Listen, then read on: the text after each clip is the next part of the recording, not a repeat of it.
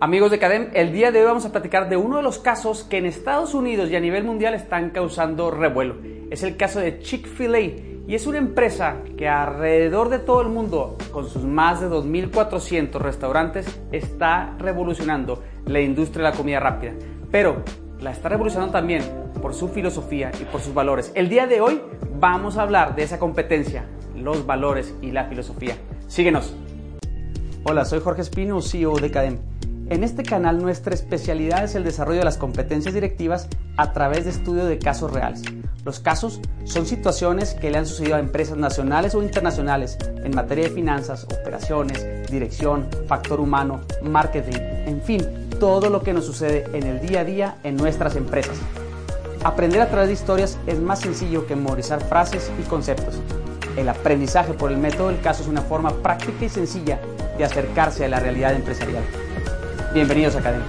Y ahora sí, vamos platicando de la primera parte de la metodología del caso. Es el tema de los hechos.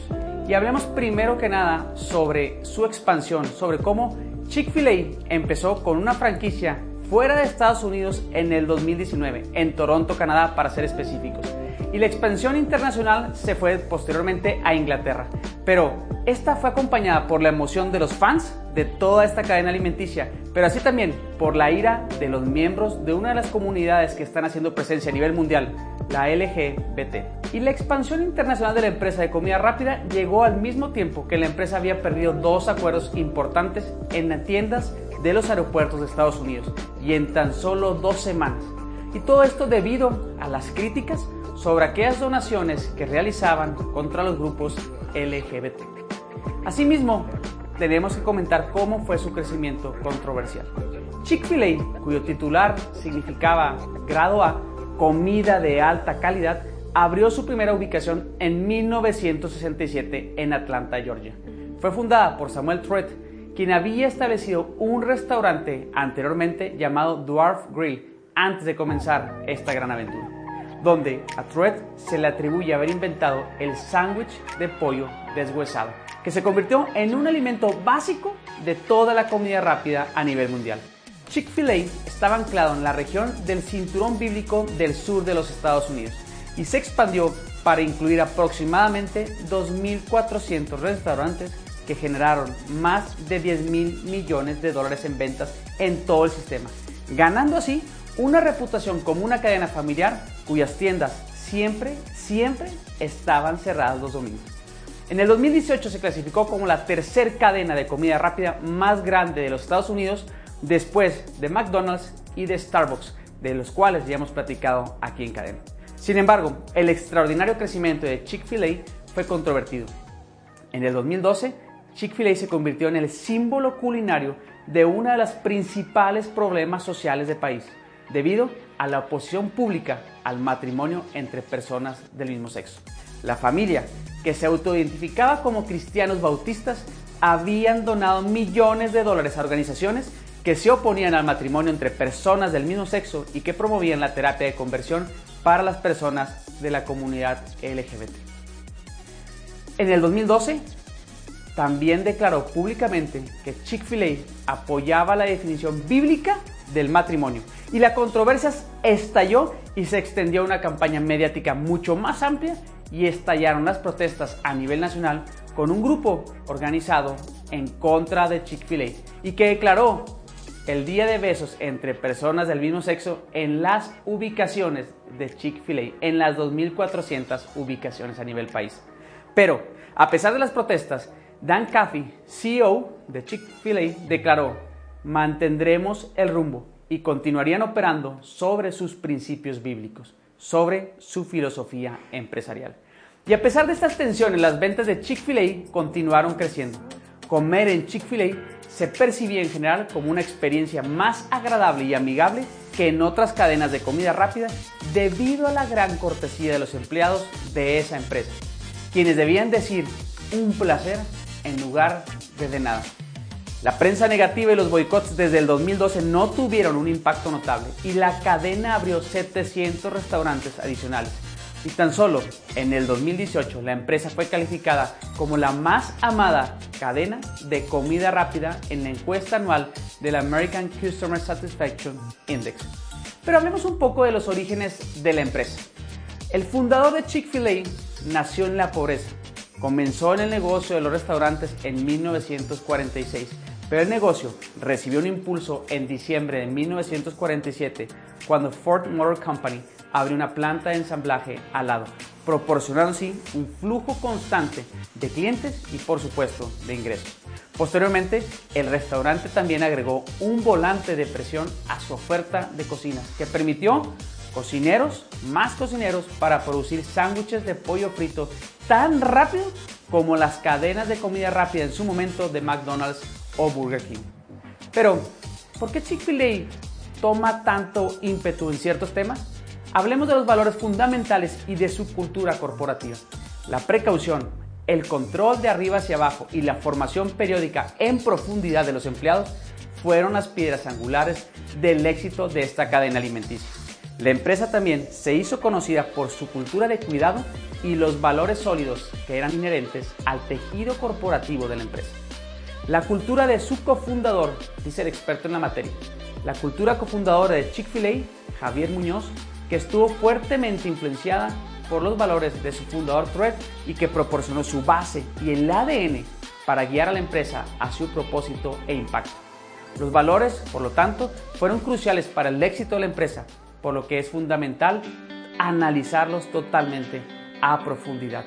Y hablemos un poco de esto. Fred habló sobre sus valores en una entrevista pública y de aquí sacamos esta información. Y él dice, he estado en el negocio de los restaurantes atendiendo las necesidades físicas y emocionales de las personas y a menudo sus necesidades espirituales. Siento que es un gran llamado tener esa posición de proporcionar lo esencial de la vida y no solo la comida en sí. Empecé, menciona el fundador, a los 8 años comprando Coca-Colas, 6 Coca-Colas por un cuarto y vendiéndolas por 5 centavos cada una y reconociendo una ganancia de esos centavos. Era un buen vendedor, bastante bueno, Seguimos siendo una empresa privada y tengo la intención de seguir siendo. Damos muchas cosas que no podríamos hacer si fuéramos una empresa pública que cotizara en la bolsa. Tenemos un programa de becas para los miembros de nuestro equipo de medio tiempo, donde les damos becas de mil dólares si trabajan para nosotros durante dos años. Y nuestro horario trabajo promedio es de 20 horas semanales. Hemos dedicado 40 millones a eso y a los otros programas de becas que también tenemos. Tenemos campamentos para niños y un campamento también para niñas. Y tenemos 12 hogares de acogida donde tratamos de identificar a los niños que no tienen problemas graves de comportamiento y solo así poder atender de manera circunstancial al resto de las víctimas. Tengo una moral y una brújula corporativa para glorificar a Dios siendo un mayordomo fiel. Y eso significa devolver una parte de las bendiciones de Dios a los demás y ayudar a las personas con las que entramos en contacto. Esa es la filosofía del CEO y del fundador de Chick-fil-A. Esta filosofía empresarial, estos valores, estos principios que predican desde la alta gerencia y de la alta dirección son parte de las protestas que se empezaron a vivir en Toronto y en Inglaterra. Tim Tansopoulos, presidente y director de operaciones de Chick-fil-A, declaró en una entrevista que Toronto fue la mejor ciudad para iniciar la expansión canadiense de la empresa. Y lo cita así, es una ciudad global tiene tantos diferentes grupos étnicos y Toronto realmente representa el mundo. Creemos que es un gran terreno de aprendizaje para nosotros. La apertura en septiembre de 2019 de esa localidad fue lleno de protestas y llamadas de boicot debido a la historia del activismo político que se tiene entre la comunidad LGBT y la compañía. Un residente de Toronto comentó, Estoy tan enojado por esto que no tienes idea. Mientras que otro señaló que Toronto ama la comida nueva, pero Toronto tampoco es muy acogedor con la intolerancia. Chick-fil-A está a punto de abrir otra sucursal en Toronto. ¿Fallará?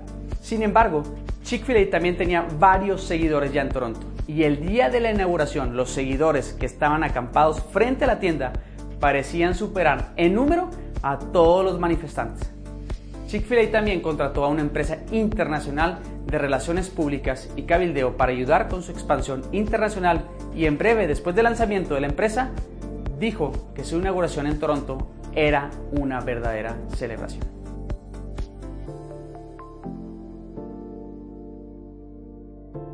Y platiquemos un poco de los problemas.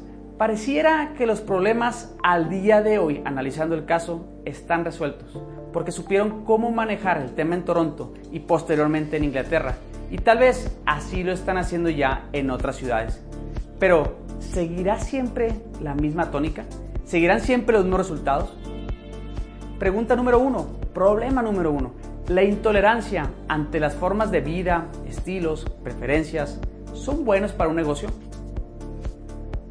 Problema número dos, ¿qué tan importantes son los valores y principios de una empresa como para sobreponerse sobre el mercado y la mala reputación? Esos son los problemas a los que se está enfrentando ahorita Chick-fil-A.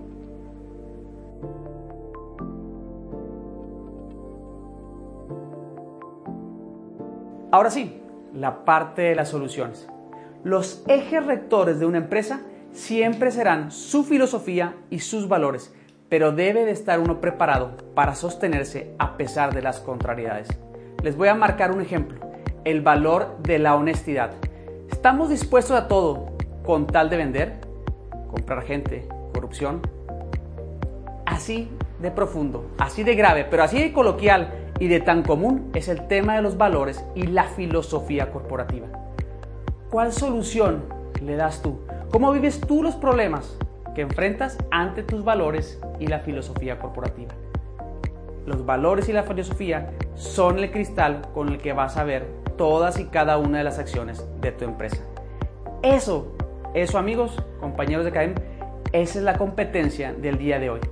Yo los invito a que cada uno de ustedes vuelva a analizar este caso, vuelva a cuestionarse cuáles son los valores que rigen mi compañía, cuál es la filosofía con la que debemos actuar y pensemos, ¿Los estamos viviendo?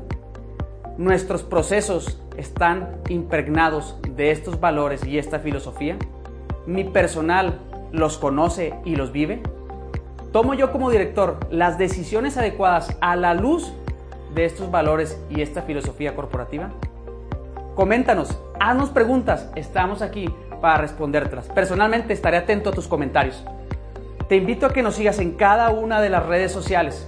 Ya nos conoces te invitamos a que negocies tu éxito. Soy Jorge Espino, CEO de Cadem. Nos vemos en el siguiente caso.